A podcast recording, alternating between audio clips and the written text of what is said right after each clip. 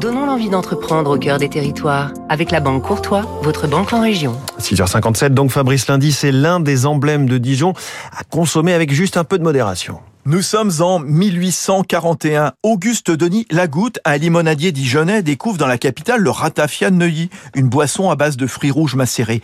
Il aime et il veut la même chose, et en plus doux, avec du cassis. Ainsi naît la crème de cassis. Son gendre, Henri Leget, l'aidera pour vendre son invention dans toute la France et au-delà. La maison Leget Lagoutte est aujourd'hui l'un des fleurons de Dijon.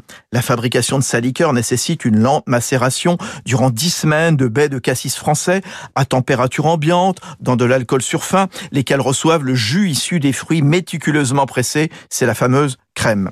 Le liquoriste bourguignon maîtrise l'intégralité des étapes, la sélection des fruits jusqu'à l'élaboration, afin de proposer toute une série de produits haut de gamme qu'on va consommer nature, en blanc cassis, le célèbre kir, ou en cocktail, car le gel à goutte cherche à diversifier sa cible. Olivier Mélis, son président. Nous travaillons avec euh, avec des, des, des, chefs barman et on, on sort de l'univers plutôt familial où la crème de cassis était consommée euh, en, en, blanc cassis pendant des, des, apéritifs. On rentre dans un nouveau, nouvelle euh, façon de consommer un peu plus jeune, on va dire.